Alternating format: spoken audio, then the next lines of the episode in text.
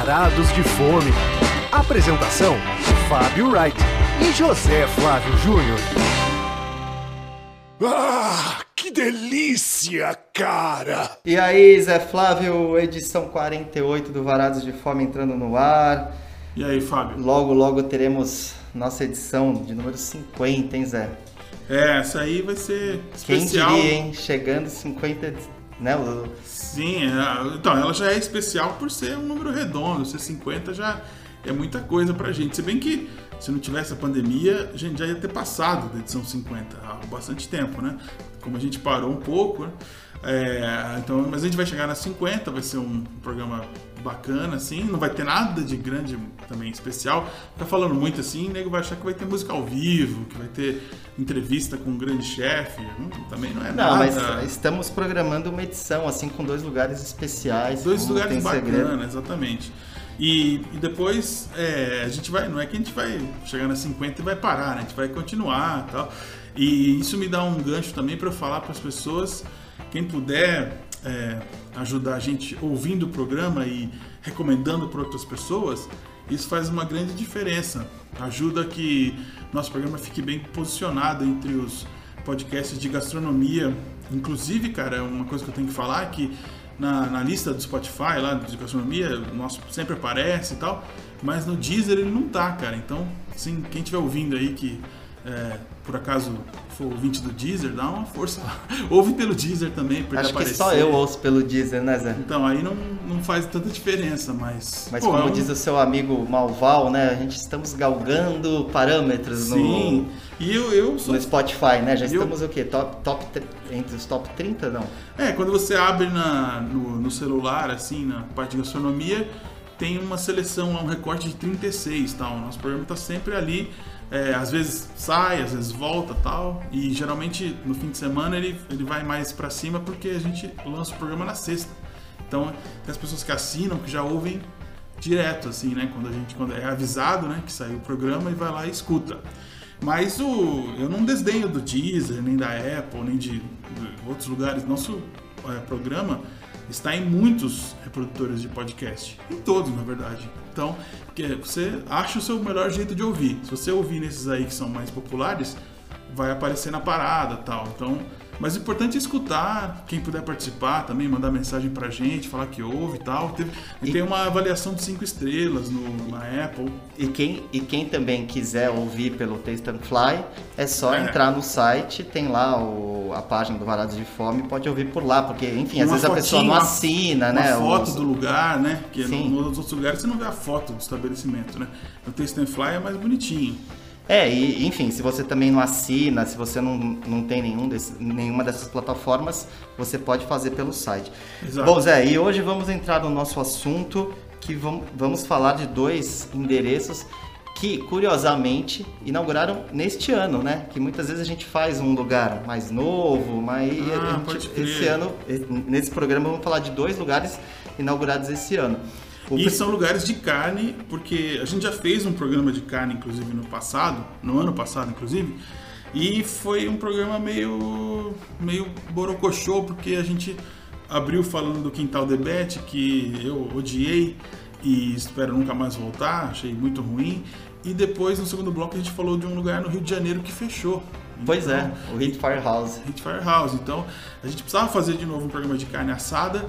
Essa vez a gente vai, vai ter um foco ali e tal, mas é, tava devendo para nós mesmos assim um programa de carne de lugares também, vamos dizer assim, a gente vai elogiar mais um e falar meio mal do outro. Mas são lugares que estão estão sendo comentados, estão sendo bem Sim. falados. Mas assim, quando a gente fala em carnes assadas, são lugares que usam o pit smoker, né? Que são esses Não defumadores. só o pit smoker. É. Tem o pit smoker que como tem destaque. como, como destaque. Então vamos Exato. soltar a vinheta que a gente explica. Primeiro prato. Pois é, Zé, muita gente já deve ter ouvido falar do Festival Churrascada, né? Que, enfim, além de São Paulo, já passou por Rio, Belo Horizonte, Porto Alegre, Goiânia. E o festival acontece desde 2015. E Que aí- é como? Festival, que eu conheço festival de música, mas festival de rascada, como que é, cara? na verdade, Você eles vai lá e ganha um espeto, Não, você são mesmo várias- vai lá e assa. São vários, são vários stands, né? Obviamente, eles convidam chefes, cada um prepara uma especialidade e você enfim, paga ali um valor e eles vão servindo como se fossem porções de degustação. Então, num único dia do evento, você consegue provar muita coisa diferente, feitas com técnicas de cocção diferentes. Então, assim, é um festival que, inclusive, já trouxe algumas pessoas, de, alguns chefes de fora, alguns, alguns pitmasters de fora para cá e tal. E até porque é uma tradição bastante americana. É, principalmente texana, né? Texana, é, pode crer. E, enfim, aí como um desdobramento do Festival Churrascada, agora em agosto, foi inaugurada a Fazenda Churrascada. Ou seja, uh, o festival agora tem uma sede própria, né? Eles se instalaram lá na histórica Casa da Fazenda no Morumbi, que fica na Avenida Morumbi. E assim, eu o achei... O lugar é bem amplo mesmo, assim, Sim, né? são 6 mil metros quadrados. Exato. E a gente, no dia que a gente foi, tem uma coincidência que no dia anterior tinha ido o Nusrat, aquele Salt Bay, o cara que assa aquelas carnes lá em Dubai e joga o salzinho assim, batendo no cotovelo, né? E a gente já tava certo que a gente ia num dia X, aí quando a gente viu o Instagram Entre outras caras, macaquices, né, que ele faz. É, ele né? faz muita macaquice, exatamente. Ele tinha ido um dia antes lá, devia estar gravando coisa no Brasil. E foi lá porque também lá tem muita carne para ele manusear e jogar salzinho, né? Porque Agora, ele fez o show dele lá, não foi só almoçar. Agora, Zé, você citou o Quintal Debete, né? Para mim, a, a, inspiração nítida daquele lugar é eles quererem meio que entrar nessa onda. Entrar na cola, né, do, do Quintal é um Debete. Sucesso. Quintal porque tem é um muitas sucesso. tem muitas coisas parecidas, né? Inclusive assim, aquele todo que esquenta pra caceta. Não, aquela cobertura transparente que assim, num dia de sol você fica realmente impossibilitado de comer ali. As mesas também tem aquela cara de é, as mesas com, com aqueles bancos de piquenique, sabe? Também é bem o estilo do Debete. A churrasqueira toda aberta que fica né? Isso. Aquele cenário todo. E até um palco para música ao vivo. Pois é. É uma coisa que, assim, não é todo mundo que gosta. E lá tem dias à noite que rola realmente show. É, eu acho que eles estão retomando agora por ah, conta é? aí de, de, de, de, tudo e tal. Mas você vê que tem o palco lá. Então, assim, para mim aquele lugar é, é quase assim um, uma cópia, né, do debate, né? Mas por ser num prédio, num prédio, num lugar histórico ali, a fazenda Morumbi, tem coisas que não tem no debate também, tipo a tirolesa. Enquanto você está comendo, você vê as pessoas descendo a tirolesa. Tem espaço para criança também, um parquinho ali para as crianças usarem, né? É, eu, assim, eu acho que isso é uma coisa que meio que ofusca o programa, porque assim. Depende, se você. É, então, tá mas assim, eu achei, lá... eu achei que, que é um pouco assim, aquele padrão meio Disney de organização, assim, né? Aquele lugar meio Zé Regrin. Então Tem- você chega, aí você tem que dar o seu CPF, o seu telefone, aí pega um cartão, aí você passa num portal de asepsia lá pra você Ah, é. tirarem qualquer vestígio do vírus de você. Enfim, aí entra no lugar, aí tem uma segunda hostess que vai perguntar onde é que é o seu lugar, se é, se é na varanda, se é não sei onde, se é no bar e tal. Então, assim, e você sente que é tudo, tudo muito mecanizado, assim, né? Muito metódico. Então você faz um pedido pro garçom, aí vem outro garçom trazer, assim, Ah, eles é. são. Então Quando eu pedi, quando eu quis pedir uma das dos cortes especiais, ele falou: "Não, aí você tem que ir você lá no açougue, escolher lá, aí você fala com a pessoa lá que te separa a peça e ele passa a peça para uma outra pessoa que vai pesar lá, um outro açougueiro, e aí depois alguém vem na mesa, você volta para mesa, depois vem alguém na mesa te mostrar a peça e dizer quanto que ela pesou e quanto vale. então é. você tem que falar com sete pessoas, Qual cara, que é para esse- conseguir Não, ter e- essa carne na sua mesa. E o churrasco é, é justamente o oposto disso, né? A espontaneidade, aquela coisa informal. Então, assim, o lugar ele, ele é um pouco engessado, assim, né? Em relação a isso. Mas, assim, não dá pra dizer que não é um lugar bonito, embora quando esteja aqueles dias de calor em São Paulo, a gente não recomenda que você vá lá. Mas, É um programão, um programão de família, assim, mas, mas assim, a- acho que dá pra dizer que a cozinha não estraga o programa completamente, né? Tem coisas boas, né? Mas pra também, assim, pra, pra anular os micos, a- a- eu acho que a cozinha tinha que ser espetacular. E aí também não dá pra dizer isso. Não, Bem- não. Bem, feito ali, ok. É bem feito. Eu E- acho que remete muito ao debate. Remete muito ao debate mesmo. E aí tem essa curiosidade, que tem um açougue lá dentro, né? Então é. Que eu achei um destaque do lugar, o açougue. É bonito É o bonito, açougue, é daquela, é. daquela loja, inclusive, eles têm certa fama aí, aquele Empório 481. Exato. E aí você pode falar até que você que foi lá escolher a carne, eu acabei pedindo uma do cardápio, mas assim, eles têm uma, um- uma gôndola ali dos dry ages deles que é impressionante, né? Assim, É, assim, eles têm o Aguiu também, só que é muito caro, né? Assim, dá pra você, inclusive, não só pedir na mesa, como levar pra casa, obviamente. Eu, eu escolhi um assado de tira, na verdade, porque algumas coisas que estavam no cardápio estavam em falta lá na açougue, sabia? O tomahawk não tinha, tinha coisas que não tinha, assim, que tava listada, mas ali tinha... Tem, mas acabou, entendeu? Mas dá vontade de comprar outras coisas para você fazer em casa também, porque as- carnes são bem bonitas as- desse açougue, porque esse é um açougue muito renomado. E isso também, cara, é, se é um remete... açougue bem arrumadinho, né? Isso, isso. Com as carnes todas embaladas. Não é assim um açougue que você chega lá e tá tudo. É. né, tá tudo refrigerado, embalado. Mas vamos dizer também que a gente vai depois no segundo bloco vai falar de uma casa que também tem um açougue dentro, que o Borracheria lá, que era o antigo underdog, também tem um açougue próprio na frente. Essas casas, assim, ter um açougue dentro virou meio que uma condição sine qua non, vamos dizer assim. Tem aquele eh, Barbecue Company também que a gente tem que conhecer lá na Consolação, que também é essa ideia de. Aí, na verdade, é um restaurante dentro de um açougue, basicamente, né? Lá no, em Moema tem o La Barra, que é um lugar de carnes argentinas, uruguaias, que também você pode comer. Tá virando meio que uma. Se você tem vai- um restaurante de carnes, é legal você ter um açougue também, porque aí a pessoa depois de comer pode ir lá e comprar e levar para casa alguns cortes também, né? Pô, o NB Steak tem açougue também, meio que virou uma, um padrão. Um padrão. Zé, e a, eu, a gente tem que falar também que a gente provou lá o brisket, né? Que é um, tava macio, acho que é uma boa pedida para pedir de entrada para compartilhar. Inicialmente você achou que ele tava pálido. Aí quando É. a gente comeu, pô, tava gostoso. É, então, os acompanhamentos achei meio fra- achei fracos, assim, podia ser um pouco um pouco melhor, assim, sabe? Parece que o cara botou ali qualquer coisa ali só pra fazer figuração. Mas o mas o barbecue que eles fazem, que tem um toque de bourbon, eu achei gostoso, porque assim, muitas vezes se falar tem um toque disso, né? Mas você não sente o sabor de- desse toque, né? E nesse caso, lá no fundo, assim, você sente o bourbon, assim, e, e isso eu achei bem interessante. E, é uma- essa é uma carne feita no pit smoker, né? é, claro. só que é uma pena que lá eles não deixam. O, o pit smoker fica escondido, entendeu? Fica lá nos fundos, Verdade, tem que descer. depois do parque de criança. Passar na tirolesa, desviar, da- desviar do menino descendo a tirolesa É, e só exato, encontra. é. Então, assim, porque realmente o pit smoker geralmente é, um- é uma atração, né? Pra É. quem não sabe, né? Geralmente é uma, é uma churrasqueira fechada, né? É. Com lenha geralmente de árvore frutífera e, e pode se usar macieira, enfim. E é muito, outros. naqueles shows de carne americanos, é muito comum você ver aquele, aquela churrasqueira deitada, não sei como chamar aquilo, né?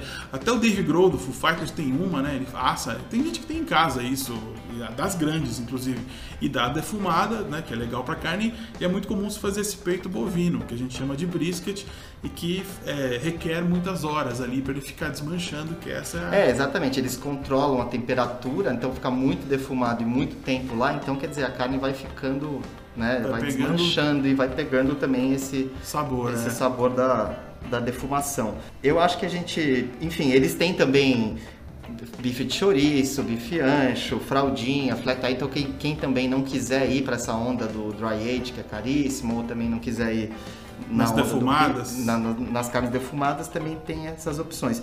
E um monte de acompanhamentos lá também, desde mac and cheese, arroz, arroz de costela que eu acabei pedindo, até que é gostoso o arroz, ele parece meio um risoto, É. mas eu achei que só que eles deveriam dar um, um tchan assim na apresentação, porque tem tudo nos pratos de ágata assim, então fica meio repetido assim, podia ter uma apresentaçãozinha até por ser um lugar que cobra preços mais altos e tal, podia ter alguma alguma variedade também na apresentação, acho que tem certas coisas que não funcionam.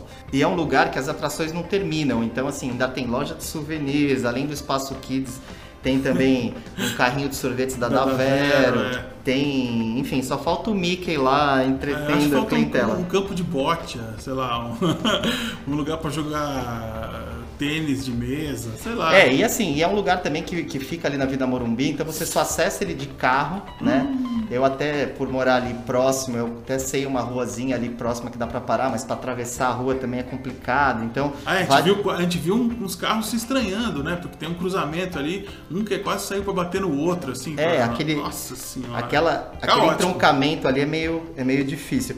Mas assim, é um lugar que está super badalado. Eles tá, estão abrindo de, de quarta a sábado almoço e jantar e domingo só almoço.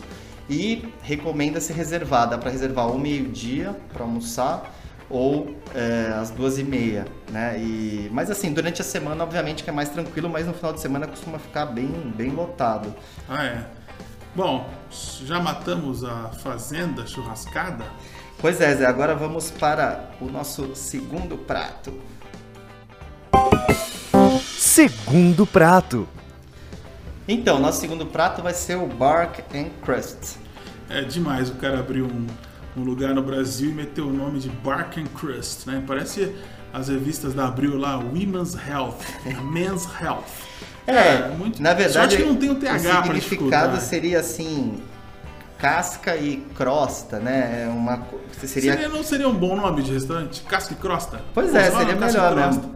Só que aí não traria a ideia do americanizado, churrasco americano. É, sabe? pois é, porque é ele quer é, é, uma referência àquela casquinha crocante que a carne fica depois de passar pela defumação e tal. Sim. Enfim, esse lugar ele abriu em janeiro, né, ali na Tudo de Azevedo, bem próximo. Bem próximo do, do que hoje se chama La Borracheria, que antes era o famoso Underdog, que é um lugar com muita personalidade ali que falaremos dele mais pra frente, e que fez uma menção ao Fábio nos stories na semana passada. Muito elogiosa, por Não, o cara ressentido não gostou do, do, das observações que o Fábio fez ali. Em 2015, aí, hein? 2015, até, eu nem eu lembrava mais. Aí acabou perdendo um cliente, agora o Fábio só vai no Bark and Crust. E não, ignora vocês. Mas né? olha, Zé, eu não acho que os públicos são são o mesmo, entendeu? Eu acho que assim, o Bark and Crust Não são o mesmo, mas se por acaso o cara ficar naquela longa espera ali do borracheria e chegasse alguém com o megafone e falasse assim: atenção, virando a esquina, aqui tem um lugar de carnes bom também, hein? Não tem a estileira aqui do, do,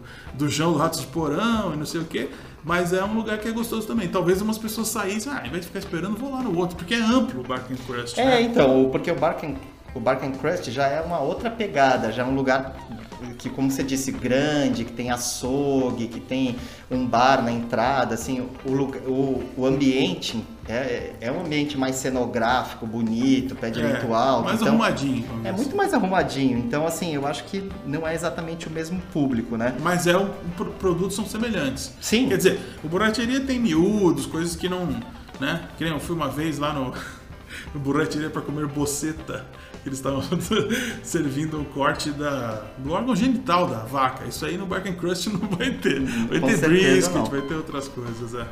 E, então, mas o, o, que, o que eu acho que, é, para mim, é um, um dos lugares de destaque dessa temporada, o Bark and Crust, e o, o Daniel Lee, que ele é um dos papas brasileiros desse American Barbecue, que está cada vez mais ganhando espaço aqui no, em São Paulo, ele é um dos sócios, né? Então você tem uma curadoria assim por trás do que se faz lá, né? Então assim, o cardápio é bem extenso, né? Como você bem viu. Então meu, eles atacam desde sanduíches, eles fazem as próprias linguiças lá. Ah, é. Que tem a tradicional, a picante é com raspas de laranja. Essa com raspas de laranja é bem boa, cara. Eu lembro hum. que eu gostei bastante. É. E, e, fazem também assim. É, pão, pão de alho, sabe? Essas coisas bem de Clássicos churrasco. De churrasco Clássicos de churrasco. É. Então, assim, vai, então vai assim, do dry age ao pão de alho, é. entendeu? E o que eu queria falar dos acompanhamentos só, cara, é que alguns dos acompanhamentos, eles têm um toque defumado, cara. Até a coleslaw, que é aquela salada, salada de, repolho. de repolho, que é bem tradicional, que eu gosto muito, eu tava comendo assim, falando, cara, tem algo defumado aqui, cara. Não sei se eles jogam repolho um tempo ali no coisa, e aí pra ficar com gostinho, né? Pode ser, e né? a salada de batata também, eles dizem que tem um, um tchan defumado. E tem creme de espinafre também, que eu achei diferente deles lá, sabia? Tem, tem uma coisa mais com queijo no creme, creme de espinafre. Fica. É, tem uma consistência diferente. Mas são clássicos de churrasco também, cara. Muito comum você comer isso aí com uma coleslaw ou com um creme de espinafre, né? Comer uma carne com... É, eles é têm uma boa cozinha, isso acho que é inegável, né? Sim. Eu acho que assim, para quem... Ah, inclusive eles fazem até a pastrami fries, né? Que, que tem no Zedele, Verdade, né? pastrami fries, é, porque que, eles têm pastrami lá. Que é a batata frita com aquele pastrami desfiado, Sim. sour cream e um queijo fundido por é. cima.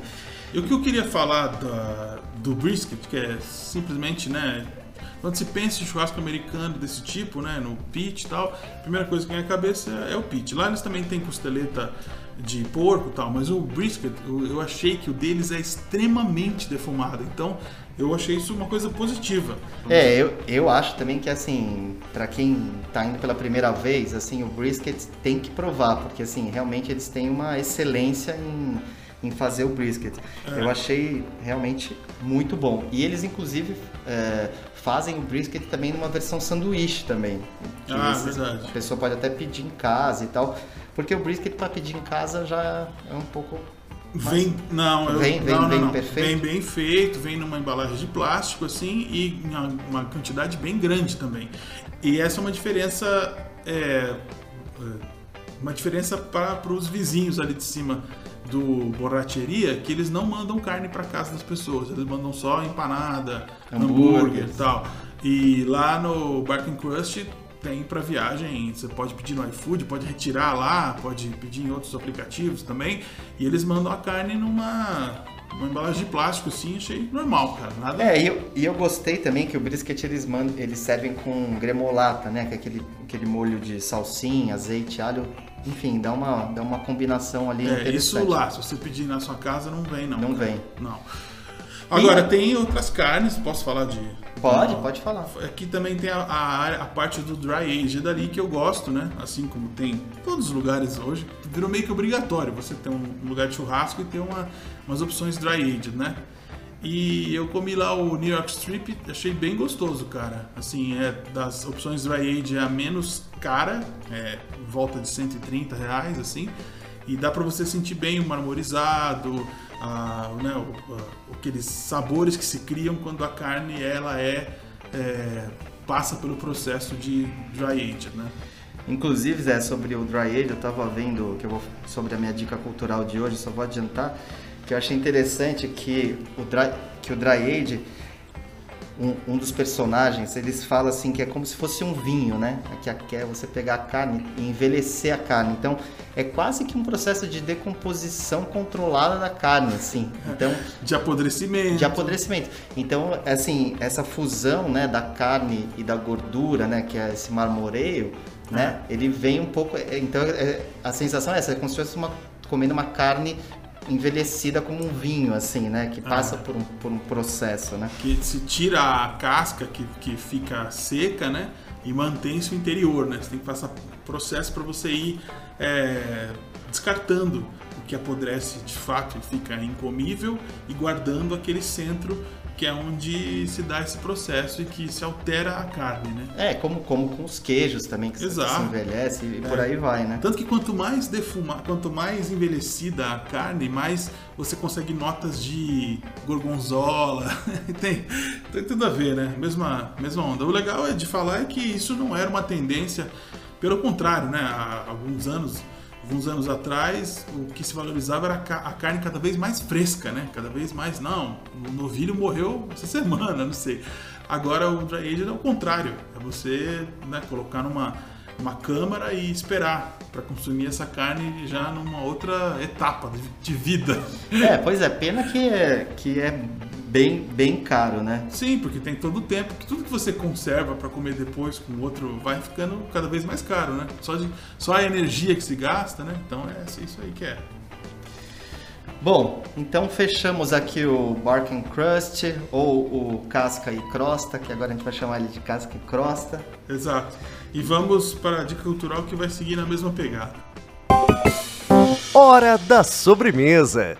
Pois é, Zé, e por conta da temática do programa, eu resolvi trazer uma coisa similar, falar do Chef's Table, né, que é o programa que aborda os É um clássico chefes já, estrelados hoje e tal. E eles lançaram nesse ano uma edição focada, uma temporada, uma mini temporada focada no churrasco. Então são quatro episódios só, de 40 e poucos minutos cada um. E, cara, e sempre baseado na história de um de personagem e tal, como eles sempre fazem. Só que eles têm uma curadoria de escolher umas, enfim, histórias muito bacanas. Então, por exemplo, você tem uma mexicana de Yucatán, que ela faz um, um porco cozido na terra, que era, enfim, uma técnica que os, ma os maias usavam há mil anos atrás. Já teve lá no México já? Nunca fui ao México, E cara. Quer dizer, já parece- fui só pra parte muito turística. E o Catan certamente tem coisas interessantes gastronômicas. Na verdade é um país bem rico gastronom- gastronomicamente, Sim. apesar de eu só conhecer a capital. Não, inclusive eles, é, assim, tem muita coisa bacana, né, no, no Chef's Table do- sobre o México. Aí, por exemplo, tem um chefe inglês também que ele tra- trabalhou cinco anos naquele assador Echevarri, no País Basco, que é um dos restaurantes mais famosos do mundo, que ele abriu um lugar em Sydney, que ele faz tudo no fogo, ele faz assim até salada e, e cara, e eu até lembrei de você que ele faz um dry, ele serve um dry age lá de 200 dias, pra você uma Que ideia. cara. isso, aí realmente você corta, ele, ele tem até um azulzinho lá, um fungo, né, sei lá. Enfim, aí e tem duas histórias dos Estados Unidos que também são super interessantes. Uma de um em- que se passa em Charleston, no- na Carolina do Sul, que é um, enfim, uma figura lá muito bacana, um dos mais emocionantes esse que ele faz é um pitmaster que chama Rodney Scott e ele faz uns porcos inteiros assim, durante 12 horas e tal. E é curioso que ele foi descoberto pelo New York Times, conta, né, no episódio, e ele ganhou um prêmio, cara, super importante nos Estados Unidos, daquela James Baird Foundation, que ele tava concorrendo com vários restaurantes, assim, caros e bacanões E e, tal. ele foi o escolhido. E ele foi escolhido e assim, ele faz assim sanduíche de 9 dólares, assim, sabe? Então é muito bacana. E a história mais assim tocante que, que também tem é da é é de uma senhora de 85 anos que, enfim, é uma lenda do churrasco texano e tal. E ela é curioso que ela é zeladora de uma escola durante o dia. E aí toda sexta-feira ela bota o despertador dela para uma da manhã, que ela acorda de uma da manhã para preparar o fim de semana de um lugar chamado Snow's Barbecue, que já foi eleita a melhor churrascaria do Texas. Enfim, é para quem gosta do tema assim, é simplesmente E imperdível. com a qualidade dos, dos anteriores, do Chef Table. Sim, Chef é Table. muito, muito parecido. Praticamente a mesma pegada e com personagens muito legais. Ah, que bacana. Bom, já que a gente tá num lance americano assim, eu vou, vou botar um som de uma banda que também tem é, muita identificação com os Estados Unidos, fez muito mais sucesso nos Estados Unidos do que no resto do mundo. E que é, nós perdemos o guitarrista dela, né? Que é o Ed Van Halen. Aí tem até uma característica, porque como o Ed e o Alex, que é o irmão dele, baterista, são holandeses, a pronúncia lá na Holanda é Van Halen. Van Halen. Van Halen. Van Halen. E nos Estados Unidos, Van Halen. E no Brasil, Van Halen, né? Que é totalmente errado. Não é nem holandês, não é nem americano. Mas é, é normal chamar de Van Halen porque eles foram... A banda foi formada nos Estados Unidos. E o Ed é um revolucionário da guitarra. Ele é tão curioso que ele inventou uma guitarra juntando é, partes da Fender e da Gibson. E também, né, no meio dos anos 80, quando a banda já tinha 10 anos de carreira, mais até, ele passou a, pro teclado também, tanto que Jump virou um grande hit. E a banda tem milhares de hits, na verdade. Só que no Brasil, por causa das rádios rock, a gente fica ouvindo sempre as mesmas, né? Do Van Halen. E, na verdade, os primeiros discos que são muito pouco ouvidos no Brasil é que são tem a gênese do que era a banda. E era com David Lee Roth, que eu tive a chance de ver ao vivo, que eu acho um frontman assim espetacular. Depois ele deu lugar ao Sammy Hagar, enfim, depois até voltou para a banda. A última vez que o, que o Van Halen teve assim, os holofotes foi numa turnê de reunião com o David Lee Roth cantando, né? Viu? Não, não era simples de lidar não, tava com câncer, né? E pereceu aos 65 anos, assim. Jovem, né? Certamente podia ter feito muito mais shows, turnês, talvez. Enfim, a gente. É, triste assim é que o Van Halen já não, tem um, não tinha um grande hit já desde o meio dos anos 90. Então parecia realmente uma banda do passado. Mas é um passado muito brilhante, especialmente anos 70 e anos 80. Quando vem aquelas charopadas lá de Can't Stop Loving You, aquilo é horroroso, né? Então nem E consideramos é o que as pessoas mais gostam. no né? Brasil, no Brasil, né? Sempre né? deixando claro que aqui é essa, esse bananão aí que nego não sabe nem ouvir música. Tanto que eu escolhi uma música do começo dos anos 80 que se chama Little Guitars e que é, um- é bem particular essa música porque ela é tocada numa guitarrinha em miniatura que o Ed uma vez encontrou e ficou apaixonado e gravou essa música. E quando a banda veio ao Brasil também, ali em 83 e tal, eles tocaram essa música. Essa música estava no repertório. Quem pôde ver é, no Maracanãzinho ou no Ibirapuera ali e tal, pôde ouvir essa música. Acho que tem até registro na internet. Eu acho ela maravilhosa e é de uma fase pré-jump, vamos dizer assim, né? E eu acho espetacular. Então vamos ouvir um trechinho agora dessa música. Depois você ouve ela inteira na playlist do Baratos de Fome lá no Spotify, ok? Então é isso, Zé. Fechamos o 48. E... Que programa difícil de ser feito, vocês nem imaginam, pessoal. O basti Então, os bastidores Os bastidores, é legal o making off vai, vai ficar bom desse programa, Zé. Valeu. Teve Um, até atualização de computador no meio. um abraço, hein? Até semana que vem. Até semana que vem.